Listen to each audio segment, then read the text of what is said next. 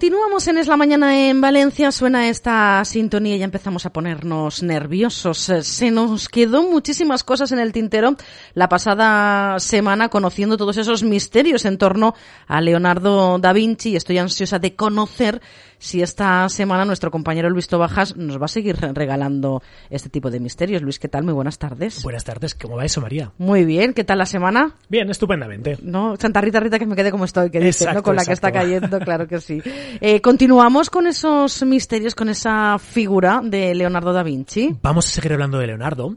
Eh, el otro día hablamos de sus principales enigmas, sus misterios, ¿no? Que afectan a su vida, pero hoy vamos a hablar probablemente no solo de su obra más famosa, sino del cuadro más de la historia de la pintura, la Gioconda.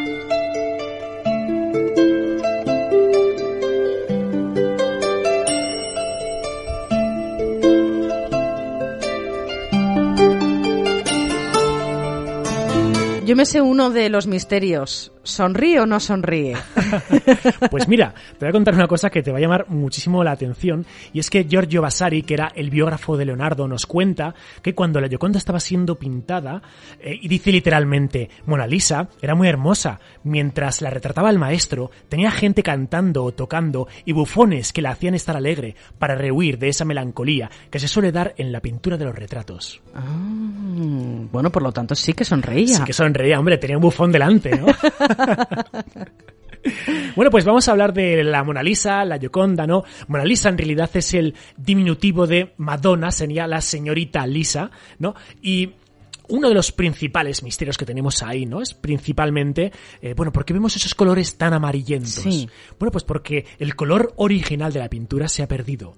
De hecho, hoy en día la Gioconda tiene unas 20.000 grietas, ni más ni menos. Madre mía. Los restauradores del Louvre, de hecho, es que ni se atreven a restaurarlo. Pero bueno, ¿cómo serían esos colores auténticos sin esa pátina amarillenta, no? Leonardo, que en esta obra inventa, o más que inventa, perfecciona el esfumato, una de sus principales técnicas.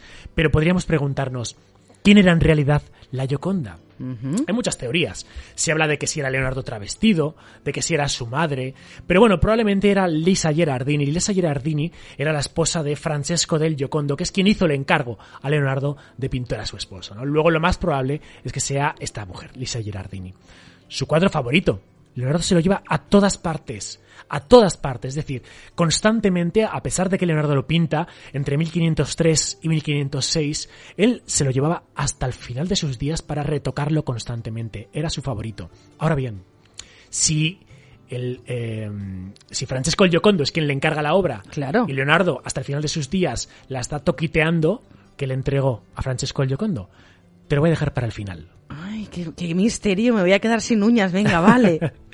bueno, Napoleón Bonaparte, incluso cuando él pues eh, es eh, nombrado emperador de Francia, directamente lo que hace es pues eh, solicitar que, bueno, solicitar entre comillas, que la Mona Lisa salga del Museo de, del Louvre y directamente se lo lleva al palacio, al palacio de Tullerías y estaría ahí adornando su dormitorio. O sea que se puede decir que Napoleón durmió con la Gioconda. Estuvo compartiendo por lo menos habitación con la Mona Lisa. Sí, sí, y no es la única vez que ha salido del Louvre, porque fíjate, en el año 1911 la Mona Lisa sería robada del Louvre. Y no te lo pierdas, fue robada por parte de un trabajador un trabajador del Loop que directamente, bueno, pues cuando estaba ya cerrando, se acogió el cuadro directamente, lo enrolló, se lo metió entre el abrigo y salió como si, pues bueno, de patitas. Con su propio pie. Sí, sí, por su propio pie, tranquilamente. ¿eh? Después de, no te lo pierdas, un par de años, es encontrada en Florencia y él, pues bueno, cuando fue detenido, lo que dijo es que la Gioconda tenía que estar en la tierra original de su creador, en Italia. ¿Sabes cuánto le cayó de prisión? ¿Cuánto? Al ladrón de la Gioconda, 12 meses. Sí, tampoco. Pues 12 meses, por robar la Yoconda. Tampoco sabemos cuánto cobró por eh, depositar la, la Yoconda allí, ¿no? Es decir, supongo que la vendería. No, no, no. Ah, no fue de manera altruista. La tenía en su casa. Ah. La tenía en su casa sin saber qué hacer muy bien, ¿no? Pero bueno, ahí, allí la encontraron. Y no es tampoco la única vez que salió de la, del Museo del Louvre, sino que también en 1963 la Gioconda viaja a los Estados Unidos de América. Bueno. God bless America. y fue recibida, no te lo pierdas, por Kennedy y por Jacqueline que efectivamente... Pues, Con todos los honores, Como claro. si fuera un auténtico jefe de Estado, ¿no? La esperaron en el aeropuerto. y estuvo expuesta en el Metropolitan de Nueva York durante una temporada. Madre después mía. regresaría otra vez a Francia. Así que ya ves si ha salido veces de París, ¿no? Si recuerdas, y ahora te voy a entroncar con ese, con esa duda que te he generado antes de, de qué pasó al final con esa Yoconda, qué fue entregado al a quien lo encarga, ¿no? A Francesco el Giocondo.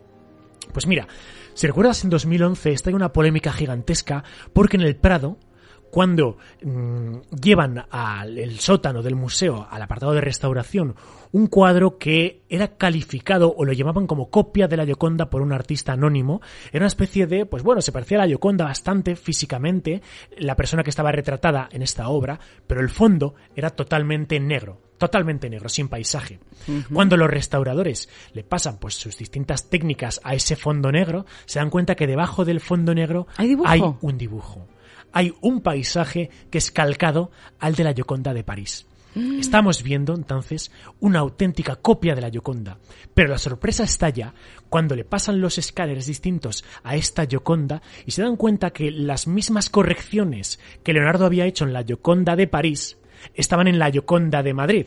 Que si Leonardo, por ejemplo, elevaba un poquito el velo de la Gioconda, esa corrección también la habían hecho en la Gioconda de Madrid. ¿Qué significa esto? Que las dos obras fueron pintadas simultáneamente. En un lienzo estaba Leonardo y en otro lienzo a su lado había otra persona pintando otra obra. Ay, madre mía, qué nervios tengo.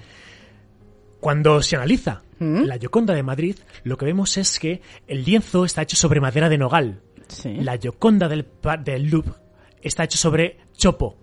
El chopo es mucho menos noble que, la, que, el, que el lienzo de nogal, ¿no? Y entonces empieza a surgir esa duda de ¿y si en Madrid tenemos la auténtica? De hecho, cuando el biógrafo que antes te contaba Giorgio Vasari habla de la Gioconda, él dice que las cejas de la Gioconda eran increíbles, que se podían apreciar pelo a pelo. Pero la Gioconda del Louvre no tiene ninguna ceja. Solo la de Madrid las tiene de forma perfectamente pintadas. Por lo tanto, mm, lo que consideran los expertos es que la Gioconda del Prado probablemente la hizo un aprendiz de Leonardo que estaba justo a su lado y que la Gioconda del Prado es la que se entregó a Francesco el Giocondo, el que hizo el encargo a Leonardo. Y de la que la gente hablaba en aquella época, de la que Giorgio Vasari hablaba, era de la Gioconda del aprendiz, de la que se le veían probablemente las cejas, ¿no? No de la otra Gioconda que pintó Leonardo directamente, que se la quedó y que fue probablemente la que Leonardo mismamente iba retocando, constantemente y con la que acabaría muriendo. Mm-hmm. ¿Qué te parece? No, me parece absolutamente eh, fascinante. Claro, eh, se entiende que esa eh, Gioconda con las cejas tan marcadas no es la que hizo Leonardo. Pues probablemente no, no es lo que consideran los expertos. Sigue habiendo mucha polémica, ¿eh?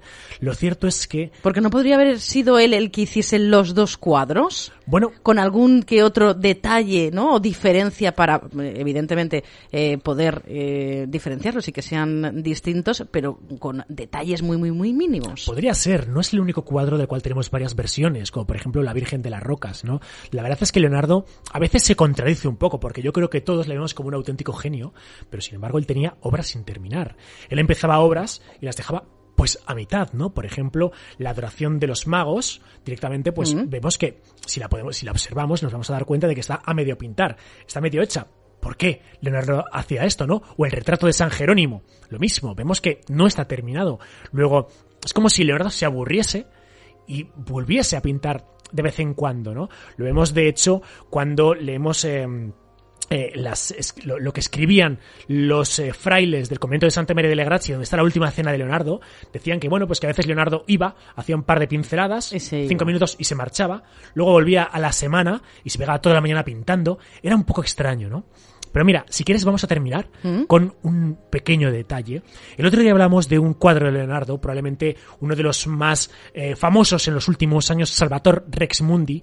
Este cuadro, no te lo pierdas, fue subastado hace unos años por 450 millones de dólares. Eh, lo pagó un príncipe de Arabia Saudí, esta auténtica animalada, porque iba a ser donado al Museo del Louvre de Abu Dhabi. Bueno, pues no sabemos qué pasó en la entrega que se perdió. Y a día de hoy, esta obra, El Salvatore Rex Mundi, no tenemos ni la menor idea de dónde se encuentra. Madre mía. Bueno, pues seguiremos descubriendo a ver si, bueno, pues de una vez por todas podemos solventar, ¿no? Ese misterio de dónde está esta otra obra maestra de Leonardo da Vinci. ¿Te imaginas que aparece en los sótanos de Madrid, igual que esta Gioconda que hemos comentado en el día de hoy? Sería fascinante. Sería fascinante.